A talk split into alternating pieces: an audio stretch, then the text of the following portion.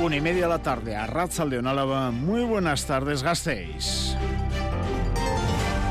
Araba Gaur en Radio Vitoria. Con Ismael Díaz de Mendivil. Sí, tal y como han escuchado en el final de Crónica de Euskadi, Ber Krotmayer es el nombre del nuevo director de Mercedes Vitoria. Sustituirá a Emilio Titos, que se jubila y ha ocupado hasta ahora Krotmayer puestos de responsabilidad en la producción de Mercedes, primero en Rumanía y en Stuttgart en los últimos años. Hasta ahora había sonado como responsable de la factoría de la Avenida Los Huetos Olaf Klug, pero al final Krotmayer será el encargado de ampliar la planta y transformarla de cara a producir vehículos eléctricos. Planta que, por cierto, no ha recibido de forma oficial noticia alguna sobre la inversión de 1.200 millones de euros de la multinacional alemana. Informativo en el que les contamos que las trabajadoras de tres tiendas de renombre en la ciudad, Kendall, Kadan y Ketz, denuncian que los propietarios de dichos negocios les deben seis nóminas y en el que les adelantamos que Campezu va a contar con una nueva feria, un nuevo mercado, el de la trufa negra de Montaña Lavesa, el 18 de diciembre, domingo. Y también, ya mirando al deporte, estamos pendientes de esta tarde noche. Si Basconia gana al Bayern de Múnich, seguirá entre los ocho primeros de Euroliga. Así están las cosas en el control técnico. Araba Gaur hoy para Aroasa Dibarra a viernes 9 de diciembre 2022 les habla Ismael Díaz de Mendivil. Araba Gaur. Esta tarde, aunque parezca mentira, viendo la mañana, va a llover en Araba, con lo que lo que queda de viernes va a ser más bien lluvioso, tarde lluviosa y templada en cuanto a las temperaturas. En estos momentos tenemos 12 grados en Vitoria-Gasteiz. Mañana, en cambio, bajan las temperaturas de forma importante. Tras una mañana en la que helará en diversos puntos, el frío va a ser también invernal el resto del día. Máximas de 6-7 grados como mucho. En cuanto a las lluvias, mañana sábado, 4 gotas de madrugada. Y el domingo sigue el frío. 0 grados de mínima en gran parte de Álava, con la excepción de Aldea, y 7 de máxima. Sin accidentes graves, esta mañana en la red viaria alavesa miramos a un cambio importante en el transporte público de la ciudad. A partir del próximo lunes, los las menores de 12 años de Vitoria 6 no tendrán que pagar en los los autobuses urbanos de Tuvisa. Hablamos de esta medida con el concejal de movilidad, Raimundo Ruiz de Escudero, que nos atiende a falta de 27 minutos para las 2 de la tarde. Señor Ruiz de Escudero, Arrachaldeón. Arrachaldeón, buenas tardes. Actualizados los datos, ¿cuántos chiquis de menos de 12 años van a viajar gratis a partir del lunes en Vitoria? Bueno, la actualización que nos han hecho esta mañana estaríamos hablando de unas eh, 6.000 solicitudes eh, de gratuidad en los menores de 12 años y mm, creo que no va a cambiar sustancialmente la cifra de aquí al lunes, ya cuando ya demos eh, comienzo a esa gratuidad. Creo que tienen una estimación de 28.000 niñas y niños por debajo de 12 años en Vitoria-Gasteiz. ¿Está satisfecho con el nivel de peticiones que han recibido? Sí, eh, tenemos que tener en cuenta que está el inicio de, de la petición de eh, de esta reducción o de esta gratuidad eh, empezamos a hacer el día 21 de noviembre, si no recuerdo mal, con lo cual, teniendo en cuenta las fechas que hemos vivido desde el 21 de noviembre hasta ahora, eh, los pocos días, vamos a decir así, de, de labor o de trabajo que he podido haber, está bastante bien, está muy bien. Y luego también es una medida que no viene para acabar el 31 de diciembre, como las bonificaciones al transporte que también estamos teniendo la empresa, con lo cual, bueno, pues hay tiempo suficiente durante las próximas semanas y días para seguir pidiendo esa gratuidad, que no sé si llegará a las 28.000 personas que potencialmente pueden hacerlo, pero bueno, que pues irá incrementando casi con toda seguridad. ¿La medida tiene caducidad ahora mismo? ¿En algún momento tendrán que volver a pagar? En el momento que cumplan 12 años. En ese momento es cuando volverán a pagar. Ya lo dijimos desde el inicio, esta medida tenía dos objetivos. Por una parte, eh, que era eh, incrementar la utilización del transporte público en momentos puntuales del día, que son las entradas y salidas de los centros escolares, ¿no? Y luego también, lógicamente, hacer una reducción en el costo que tiene la factura de, en, las familias que tienen que son responsables de estos menores, ¿no? Ahí me refiero, señor Ruiz de Escudero, a que entiende que así va a seguir siendo de aquí en adelante, que los menores de 12 años no tendrán que pagar en ninguno de los casos en Vitoria, ni en el 23, ni en el 24, ni en el futuro. Efectivamente, esta es una medida que ha venido ya para quedarse. ¿eh? Menos de 12 años no van a tener que pagar, no hay una fecha de caducidad más que su propiedad. Fin de año, ya veremos qué pasa con los presupuestos la próxima semana. En cuanto a sus áreas, dejando la movilidad y dejando esta medida que es importante, en lo que queda de año se espera la adjudicación de la reforma de la calle Los Herrán. ¿Ya tiene fecha para la adjudicación de la obra? Quedan tres semanas antes de Nochevieja. Bueno, ya hemos solicitado a la Junta de Gobierno que lo meta lo más rápidamente posible eh, en, el orden del día de una Junta de Gobierno, que es por donde tiene que pasar, y desde luego que va a ser durante este mes de diciembre con toda seguridad. Hay que tener en cuenta la complejidad que también ha tenido la realización de este proyecto, al mismo tiempo que también la, una eh, de las partes viene eh, subvencionada por la Fundación de Biodiversidad, la cual, bueno, pues también nos ha puesto muchos requisitos para llevar a cabo, pero sí tenemos casi la completa seguridad que pasará en diciembre porque los trabajos más importantes ya están acabados. Raimundo Ruiz de Escudero, concejal de movilidad y como han escuchado también de espacio público. Es que recasco. Suri, agur. Agur, no dejamos el transporte público porque hoy está en Euskadi la ministra de Transportes, Raquel Sánchez, la responsable, por ejemplo, de Adif, ha estado primero en Irún y ahora está aquí, en Vitoria. Aún así, en ambiente ya preelectoral y sin anuncios reseñables de momento en materias como el tren de alta velocidad o la llegada soterrada a Vitoria-Gasteiz, nos vamos a quedar con una noticia que ha hecho oficial y es la rehabilitación de edificios que ha puesto en valor en este caso, las ayudas que el Ministerio va a otorgar para reformar diferentes edificios públicos en la ciudad por valor de 4 millones de euros. Por ejemplo, las oficinas del Gobierno vasco en Lacua o el Instituto, el Centro Educativo Francisco de Vitoria, del barrio del Pilar. Raquel Sánchez, ministra de Transportes, Movilidad, Agenda Urbana. Vamos a cometer obras de rehabilitación en edificios públicos como el Instituto de Educación Secundaria eh, Francisco de Vitoria, el edificio La Cúa también, ¿no? ambos aquí en, en, Gasteiz. Y, estamos subvencionando también ese plan de desarrollo, el plan de, acción de la agenda urbana que, se está, que se está que se está desarrollando. Dejamos el transporte público y les hablamos de la nueva normativa de apartamentos turísticos que va a regular estas viviendas en Vitoria-Gasteiz. Euskal Herria Bildu se ha mostrado contraria al cambio introducido por el gobierno municipal, el gobierno Hurtaran, en la reforma de la normativa que regulará las viviendas turísticas en Vitoria-Gasteiz. Según la formación soberanista, este cambio puede traer desequilibrios excesivos entre barrios. Les preocupa sobre todo la aplicación de esta normativa en el casco viejo, en la zona del ensanche vitoriano, donde la proliferación de este tipo de viviendas turísticas podría dispararse, según Félix González, portavoz de H. Somos partidarios de introducir una limitación por zonas a las viviendas para uso turístico que evite desequilibrios a todas luces excesivos y difícilmente compatibles con el principal cometido de las viviendas, que es su función social con uso residencial. En laboral, portada para las trabajadoras de las tiendas Kendall, Cadan y Kets que han dicho basta. Denuncian que la situación laboral que viven es insostenible.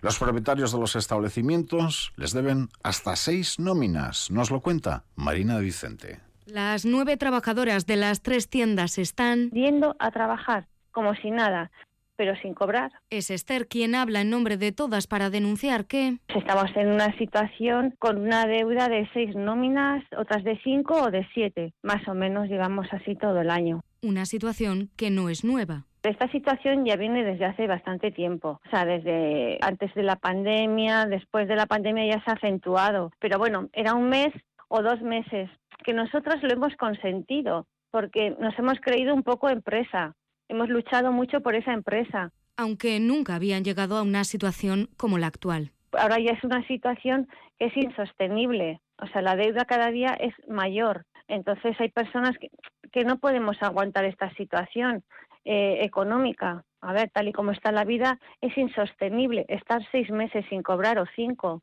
Hemos aguantado demasiado. Ahora alzan la voz frente a unos propietarios que... decir, dicen nada, que ellos quieren seguir con las tiendas abiertas y que no tienen dinero y que no hay dinero para pagarnos, pero que quieren seguir con el negocio abierto. Será cuenta nuestra, claro. También han acudido a la vía judicial. Y en esta jornada entre festivos, rueda de prensa del PP, el grupo juntero del Partido Popular exige auditar las cuadrillas alavesas porque llevan, dicen, 26 años sin pasar por el filtro del Tribunal de Cuentas. Además, denuncian que esta entidad mancomunada cuenta con unas plantillas de trabajadores sobredimensionadas que han generado un uso clientelar de las cuadrillas por parte del PNV. Ana Salazar, secretaria general del PP en Álava las está utilizando el PNV de forma clientelar. Sabemos que no se hacen auditorías desde hace más de 26 años a las cuadrillas. Esto es muy grave. Por eso nosotros vamos a exigir que haya auditorías a estas cuadrillas, que impongamos la transparencia también, igualdad de oportunidades a la hora de hacer contrataciones de personal que ahora no hay. Araba Gaur. Las noticias de Álava. En nuestros eh, pueblos, la Bastida quiere recordar a las personas asesinadas durante el franquismo en la localidad. En este municipio de Rioja Alavesa, el porcentaje de personas asesinadas, fusiladas, es muy superior al del cómputo de todo Araba. Una charla del historiador Javier Gómez Calvo contará más detalles esta tarde y mañana pleno extraordinario y homenaje en recuerdo de los y las olvidadas. Eric Salazar. Una charla que se dará en la propia localidad de La Bastida y que tendrá como tema principal la violencia y la represión en el municipio. Entrevistado en Radio Vitoria, el historiador Javier Gómez Calvo recuerda que los datos de personas ejecutadas en esta localidad están muy por encima de la media alavesa. Si en, el conjunto de la provincia, por ejemplo, fueron asesinadas 193 personas entre 1936 y 1945, en la Bastilla fueron 19, lo cual no se corresponde al peso del propio municipio sobre la provincia. Fueron asesinadas el 2% de su propia población, de la población de la Bastida. Este historiador, también profesor de la UPV, señala que una de las razones por las que pudo haber tantas muertes en esta localidad puede deberse a que ya se venían arrastrando rencillas vecinales y que tanto la proclamación de la República como el golpe de Estado lo que hizo fue reforzar aún más esos conflictos entre vecinos. El golpe de Estado hace lo mismo que la, que la propia proclamación de la República. Al final se convierte en una coartada, una coartada general para que esa, esa violencia se pueda desatar. De alguna manera se ven en un estado de, de autonomía para practicar la violencia. Y la practican por su cuenta de riesgo. La charla que se dará esta tarde a partir de las 7 en la Casa de Cultura es solo el previo al pleno extraordinario que se celebrará mañana en la Casa Consistorial y al homenaje que lleva como título La memoria de los olvidados, que busca recordar a quienes fueron asesinados por el franquismo. Seguimos al otro lado, en la vertiente sur de Sierra Cantabria, porque la recogida de oliva ha finalizado en Río Jalavesa y los cuatro trujales cierran campaña por estas fechas. Una campaña marcada como les venimos contando, por la merma de cantidad de aceituna recogida derivada del exceso de calor del verano. En el Trujal Herroiz del Lanchiego han recibido nada más y nada menos que un 70% menos de oliva que el pasado año y prevén que la nueva cosecha de 2023 con estos resultados se va a agotar pronto. Una Ugarte. Una campaña complicada porque la maduración en el olivo ha sido diferente por zonas, pero sobre todo marcada por la poca cantidad recogida, mucho menos de la esperada. En el Trujal Herroiz han recepcionado solo 50.000 kilos cuando lo habitual suele ser el triple. Eso sí, el aceite obtenido es de muy buena calidad. Miquel Izaguirre, responsable del Trujal Herroiz. Los aceites que hemos elaborado en verde, los de mayor calidad, son excepcionalmente buenos, aromáticamente y a nivel nutricional también, y a nivel de sabor. ¿Cuál es la parte más negativa? Pues la cantidad de, aceite que hemos podido hacer, que es muy, muy reducida. Estamos hablando más o menos de un 30% de la producción normal, es decir, un 70% de producción perdida buena calidad del aceite, pero menos cantidad, situación que no va a permitir satisfacer la demanda en 2023 nos complica muchísimo poder atender a los mercados que ya tenemos abiertos, nos imposibilita durante un año seguir abriendo otros mercados y este año, desgraciadamente, eh, el aceite de Rioja Alavesa se acabará muy pronto. Un aceite de oliva virgen extra que va a reajustar también su precio el próximo año, pero de una forma más normalizada, porque en Rioja Alavesa ya se pagaba la oliva más cara. Ahora va, ¿qué va a contar tal y como les adelanta Radio Vitoria, con el primer mercado de trufa negra fresca de Euskal Herria una feria monográfica que nace a iniciativa de dos truficultores de Montaña Alavesa. Esta primera edición va a ser el próximo 18 de diciembre, es domingo, en Santa Cruz de Campezo. ¿Dónde no? Sí. Contará con la venta directa de este hongo, así como una serie de actividades culinarias y turísticas en las que se han implicado agentes de Mendí de Montaña Alavesa Unai. Igor Zubizarreta y Chema Martínez de Antoñana son los dos truficultores que han impulsado esta primera edición de Mercatruf, el mercado de trufa negra fresca. Igor Zubizarreta de Basquetruf pues va a ser el primer mercado que se haga de trufa en el, en el País Vasco. Eh, que haya una venta directa, el poder que la gente pueda venir y, y comerse un pincho o comprar una trufa, ir a almorzar un almuerzo trufero Buscan fomentar el uso culinario de Tuber Menalosporum e impulsar el trufiturismo y para ello cuentan con el apoyo de agentes de Mendialdea. Actividades que se completan con dos puestos de venta en Santa Cruz de Campezo. Una buena oportunidad de comprar trufa negra fresca. El precio lo está marcando Francia y anda en torno a los 800, 900, por ahí puede andar el kilo. Pero vamos, la trufa que van a comprar, que es una trufa de, de calidad, con aroma, con 30, 40 gramos, tienes para, pues eso, para seis personas, para elaborar un platito la campaña de recolecta de trufa no ha hecho más que comenzar. Chema Martínez de Antoñana de Checo Barazza de Orbiso.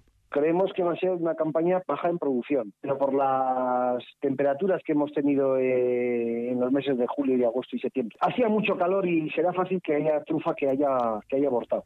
La primera edición de Mercatruf será el próximo 18 de diciembre en Santa Cruz de Campezo. Esto es Araba Gaur, con Ismael Díaz de Mendivil. Hoy viernes nuestros jóvenes han vuelto a ser protagonistas en diálogos de Radio Victoria. Han tenido la oportunidad de hablar de edadismo, pero sobre todo han opinado sobre las dificultades que tienen muchos jóvenes para poder emanciparse. Eric Salazar. Sí, abandonar la vivienda familiar y comenzar una vida más independiente es la meta de muchos jóvenes, pero los bajos salarios, la dificultad de conseguir contratos indefinidos y, sobre todo, el alto precio de la vivienda complica esa emancipación que cada vez se da a edades más adultas. Varios jóvenes alaveses han conversado esta mañana en diálogos de Radio Vitoria sobre esta situación y parece que lo tienen claro. Los jóvenes alaveses sí desean independizarse, pero en la mayoría de casos las trabas económicas y laborales lo impiden. No ven mal que haya ayudas, siempre y cuando surtan efecto. Los escuchamos. Si fuera fácil irse de casa, yo me habría ido hace mucho. Y mucha gente que conozco también se habría ido hace mucho. Hay discrepancias en la convivencia de, en casa de tus aitas y por supuesto, pues mm, en algún momento quieres irte. Si ya empiezan a ayudar un poco, por lo menos al principio, en el que no tienes tantas facilidades, hombre, si te dan un empuje, bien, siempre y cuando realmente ese empuje sirva dar la vuelta a una situación, la de la emancipación de los jóvenes, parece que seguirá siendo uno de los retos para las instituciones vascas. También tenemos más noticias. La policía local detuvo ayer a un hombre de 37 años por un delito de violencia de género. Una mujer solicitó ayuda de madrugada porque su pareja le había agredido durante una discusión en un domicilio de la calle Larambe, en la localidad de Mendiola.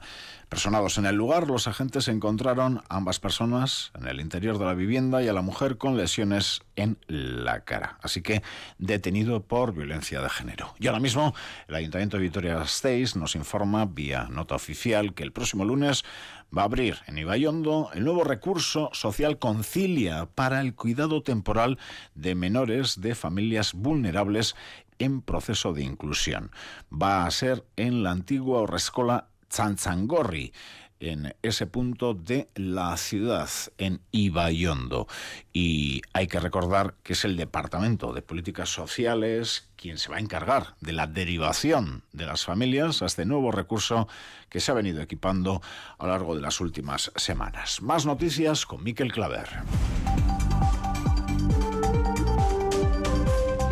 Hybrid Lab selecciona dos proyectos sobre economía circular y danza para su programa de residencias. El Centro de Innovación y Transferencia Creativa ha seleccionado el proyecto de la cooperativa 3 de Cala para desarrollar un nuevo producto a base de los elementos de las colillas y el del colectivo DOOS que trata de danza inmersiva a través de dispositivos de realidad virtual. Ambos grupos van a recibir 5.000 euros cada uno y acompañamiento para desarrollar sus proyectos. Recogida de tapones de plástico en la raya Maestu para convertirlos en mobiliario urbano. El ayuntamiento de la localidad ha colocado una caja en la casa consistorial para recoger tapones de plástico de envases de agua, leche o aceite. Su intención es reutilizar estos tapones y convertirlos en mobiliario urbano como bancos. Recogida de basura en el río Perrechín de Sabalgana. Un grupo de voluntarios va a recorrer el cauce del río este domingo para recoger los residuos. Además, se, requiere, se quiere catalogar la basura para plantear e implementar estrategias más eficaces con las que evitar más suciedad en el futuro. Y los centros cívicos ofertan actividades culturales infantiles en Navidad. Niños y niñas de entre 4 y 12 años van a poder disfrutar de ludotecas y ludoclubs en diferentes centros cívicos de la ciudad. Además, se han programado actividades como talleres de cocina, de circo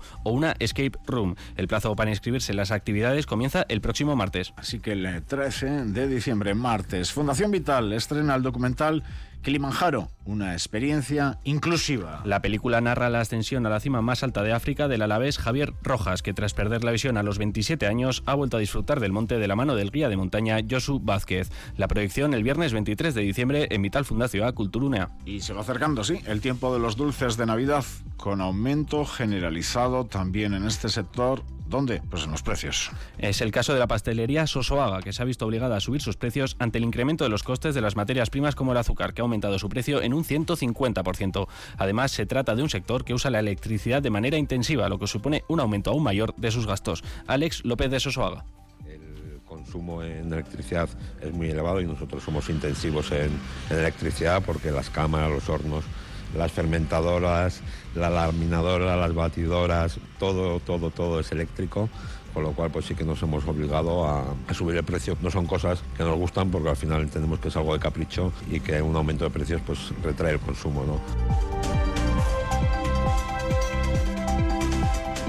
Y en el capítulo de previsiones, en concreto en la jornada de mañana, sábado a las 12 del mediodía, en Fray Francisco de Vitoria, familiares de presos y presas ya llegadas van a realizar una cadena humana con motivo de la celebración del Día de los Derechos Humanos. También, de cara al 14 de diciembre, próxima semana, Zadorra Obetzen, se va a analizar los retos para hacer frente a los episodios de inundaciones del río Zadorra. Se trata de una jornada organizada por URA se lo contaremos en qué consiste esta jornada. Antes, este próximo domingo, sí, hablamos del 11 de diciembre en la Plaza La Virgen Blanca, el evento Bustichen Nice por la esclerosis múltiple, maratón de ITV, ITV Maratoya en este 2022. Un reto que tiene como objetivo mojarnos por la investigación de esta enfermedad al ritmo de Euritan Danzan de Gatibu, Isabel Irigoyen. A partir de la una de la tarde, bajo el lema Geldie Signac Gará, somos imparables, EITB Maratoya nos invita a sumarnos a esta campaña que tiene como objetivo recaudar dinero para investigar una enfermedad, la esclerosis múltiple, de origen desconocido que no tiene cura y que afecta en Euskadi a 2.600 personas. Y este es el reto, cantar, bailar y mojarnos al ritmo de Uritan Danchan de. Nuestro compañero Roberto Flores ya lo ha hecho y les invita a todos y todas ustedes a seguir su ejemplo. Pues ahora calorcito, calorcito, pero esto lo hacemos para e ITV Marato ya la lucha contra la esclerosis múltiple. Uníos, el día 11 aquí. EITB Maratoya vivirá su jornada central el próximo 15 de diciembre. Hasta entonces pueden hacer sus donaciones a través de Bizum o en una cuenta corriente habilitada para ello. Lo que se recaude irá destinado a BioEF, la Fundación Vasca de Innovación e Investigación Sanitarias. Toda la información la pueden encontrar en la web de ITV Maratoya y si se animan también pueden grabarse un vídeo con Euritan Danchan de fondo mientras se duchan o se mojan bajo la lluvia y subirlo a esta misma web. Recuerden, todos y todas tenemos una cita con la solidaridad este próximo domingo en la Virgen Blanca a partir de la una de la tarde.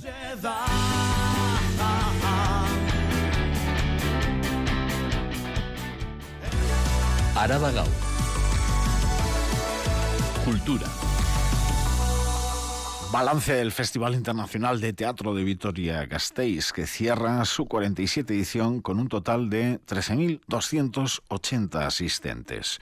Así que ocupación media de más del 80%. Y hoy viernes entramos en el Ecuador de Durango Coasoca, la cita más importante de la cultura vasca. 57 ediciones, se recupera la presencialidad con cerca de mil novedades, libros, discos, revistas, productos audiovisuales visuales. En total, más de 250 actos culturales para estos días en Durango, varios de ellos con presencia alavesa y también con presencia de alguna compañera de Radio Vitoria. Así que humor, cine, con Label, Alavés Isabel.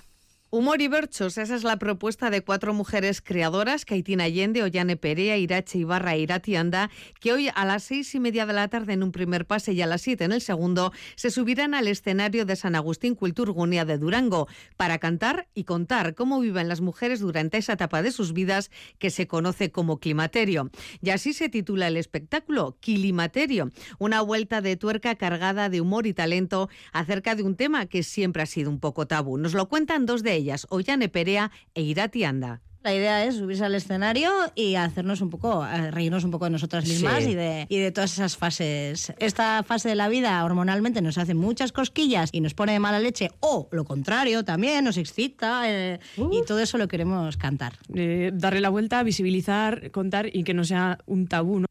Y mañana uno de los estrenos más esperados en el cine, el de la película Irati del director alavés Paul Urquijo, que se proyectará en el espacio Irudienea a las doce y media del mediodía y al que solo se puede asistir con invitación. Si este año no pueden acercarse a la feria, recuerden que todos los productos, incluidas las novedades de este año, están a la venta en la tienda online de la web durangocoasoca.eus. Ahora una exposición en Espacio, sala del barrio El Pilar, donde se inaugura hoy viernes una exposición de nombre Egitura Miquel.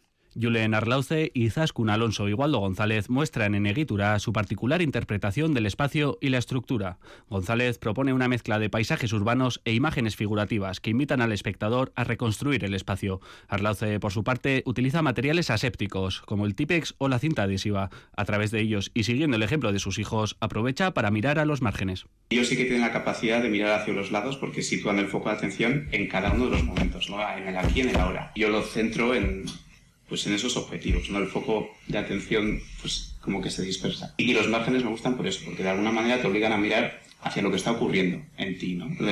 Y a tu alrededor.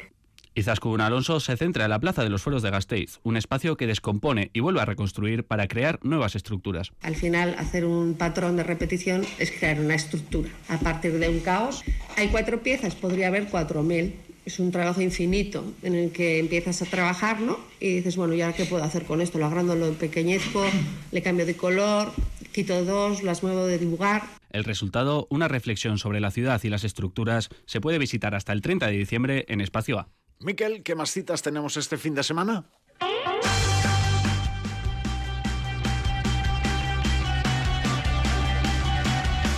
Hoy llega a la sala Jimmy Jazz una de las bandas de referencia del panorama indie. Los Punsetes presentan su séptimo disco a partir de las 9, un trabajo en el que se sumergen en horizontes inexplorados con nuevas intensidades, estructuras y sonidos.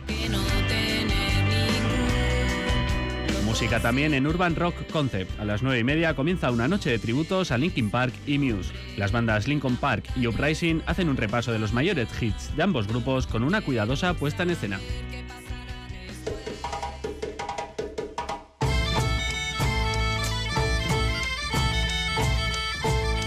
Y este fin de semana tenemos también una cita con Aitziña Folk. A las 7 de esta tarde en el Teatro Félix Petit Antzoquia tenemos la actuación del grupo Kuchune, que realiza un recorrido por las raíces musicales vascas y de otras culturas cercanas con ecos de sonoridades más lejanas.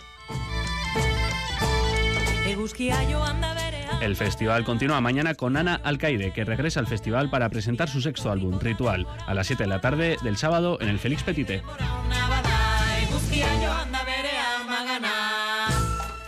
Más allá de la música, este fin de semana nos trae también teatro. Mañana a las 7 y media de la tarde tenemos la obra Ser o no ser en el Teatro Principal Antzoquia. Juan Echanove se sube al escenario del Principal para una obra repleta de diálogos brillantes y giros sorprendentes que nos lleva a la Varsovia de 1939.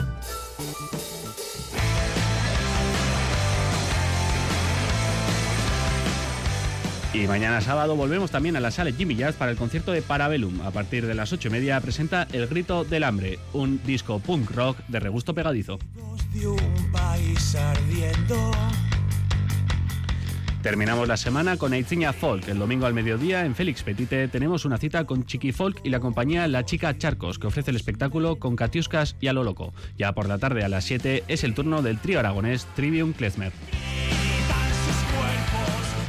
Pues nada, así terminamos el equipo de informativos de Radio Vitoria, este tío vivo de semana que hemos tenido. Recuerden, esta tarde cita con Euroliga, Pasconi en directo como siempre en la sintonía de Radio Vitoria.